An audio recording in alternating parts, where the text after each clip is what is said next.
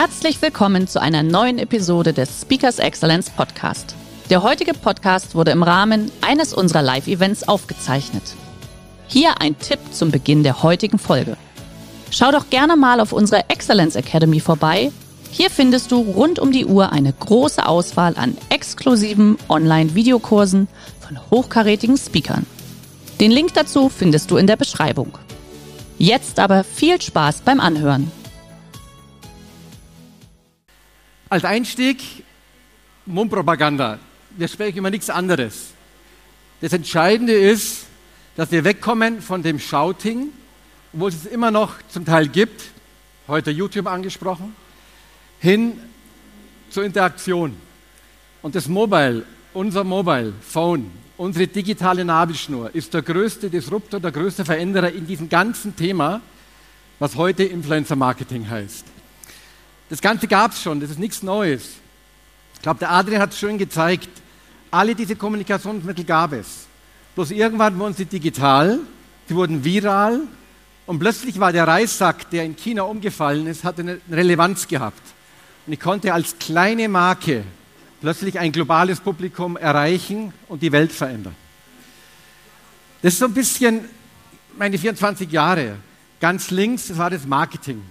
Markenführung. Dann kam Digitalisierung und jetzt bewegen wir uns in dem rechten Teil Social, Influencer to Consumer und vor allem auch Co-Creation. Und das Problem war auch bei mir ein bisschen, dass du als Verantwortlicher eigentlich die alte Welt nicht loslassen darfst, weil auch deine Chefs die lieben. Dann gibt es die neue und dann gibt es die nächste. Und ich glaube, die Kunst ist, das irgendwie zu orchestrieren. Und ich glaube, mehr und mehr Marken müssen die alte wirklich loslassen und müssen gerade beim Thema Markenführung sich der moderne stellen. Ich bin Ökonom, ich habe BWL studiert. Das Ganze ist hochgradig ökonomisch relevant. Eine Umfrage von Price Watercooper von 2016 auf Auto bezogen. Das zeigt ganz banal, ja, die Menschen teilen gerne ihre Kaufentscheidungen und wollen andere teilhaben und teilen das. Das heißt, es ist ökonomisch hochrelevant, komme ich gleich noch drauf. Markenführung. Ich komme aus der Schule, da gab es Menschen, die mussten jede Kampagne, jedes Logo freigeben. Von dem sind wir komplett weg. Die Marke gehört allen. Sie wird zum Allgemeingut. Vor allem dann, wenn sie Scheiße baut, wenn sie einen Fehler macht, dann gehört sie spätestens dann allen. Und ein Beispiel ist für mich hier in Stuttgart Mercedes, der Thilo Wessel. Der hat schon vor ein paar Jahren es geschafft und hat gesagt, ich brauche nicht mehr den Filter. Ich habe Instagrammer, die verstehen meine Marke, die wollen ihren Stil behalten und die konnten direkt auf dem Mercedes offiziellen Instagram-Channel ihre Bildwelten posten. Das war ein sehr mutiger Schritt und ich glaube, in die Richtung geht es auch. Definition, mir ist nur ein Wort wichtig, zwei. Ich möchte über Personen sprechen. Nicht, was da kommt mit Bots. Es geht von Mensch zu Mensch und es muss eine Aktivität da sein. Nicht mehr dieses Berieseln. Studio 71 wird mehr und mehr zu einem Fernsehsender. Das ist, glaube ich, nicht, über was wir sprechen sondern Menschen, die aktiv werden und wo irgendwas zwischen den Menschen passiert. Zum Ursprung. Ich, lehre an der Uni St. Gallen, habe ich vergessen, seit vier Jahren, das Thema Influencer Marketing. Wir haben beim ersten Mal den YouTuber für ihn ein neues Format entwickelt, mit Studenten aus der Zielgruppe für die Zielgruppe. Würde ich jeden raten, ist mega, alles andere ist schwierig. Dann haben wir für Opel eine Kampagne entwickelt, jetzt für Emmy. Und äh, in der Funktion haben wir auch recherchiert, wo kommt es her. Der erste Influencer, kann auch sagen, Markenbotschafter, was auch immer, war der Herr Wedgwood. Der hat das Teeservice der Königin von England. Die hat ihm geholfen und hat für seine Marke eingestanden. Dann gab es den Herrn Bruckle, der hat in einem Stummfilm 1905 Zigarettenreklame. Insofern auch Markeninfluencer. Dann mein Zugang zu dem Thema.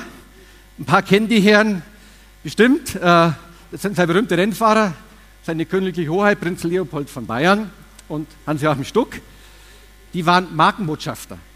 Und ich habe bei BMW das Thema Relationship Marketing und Internet, wichtig, Relationship Marketing und Internet aufgebaut. Das waren meine zwei Markenbotschafter. Was haben die gemacht? Die haben ihr Netzwerk aktiviert. Prinz Poldi hat die Royals eingeladen zum Autofahren. Das würde heute auch funktionieren, nur viel breiter und viel relevanter. Und dann wurde es spannend, spätestens dann habe ich gemeint, es interessiert mich halt auch den Hut Vater auf. Ich habe 22, 12 und 6, drei Kinder. Meine Tochter hat mich überredet, Samstagnachmittag kurz vor Ladenschluss zum DM zu fahren. Ich wohne in Münchner Outback, um zwei Flaschen von einem Produkt, einer sogenannten Bibi, zu kaufen. Ich bin dahin, kurz vor Ladenschluss, und dann habe ich noch zwei gab's, habe die mitgenommen. Eins kostet 4 Euro. Dann strahlt mich die Kassiererin an und sagt, Mensch, die haben Glück gehabt. Es waren gerade zwei aus der Schweiz da, die haben alles aufgekauft.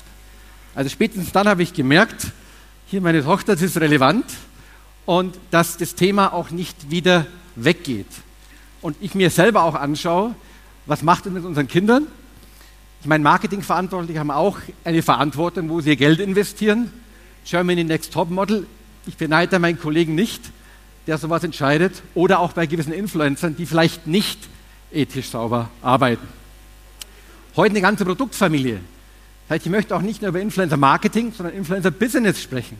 Es gibt genügend Beispiele. Pizza, Bücher, sonstiges. Das heißt, es wird Real Business, richtige Ökonomie. Jetzt will ich es in die Praxis mitnehmen, weil das ist mein wirklicher Hut. Und äh, da gibt es viele Beispiele. Dazu gibt es nachher ein Handout. Es funktioniert. Hunde funktionieren. Wolfshund Locky. Greyhound im Bereich Mobilität ist Influencer Marketing angekommen.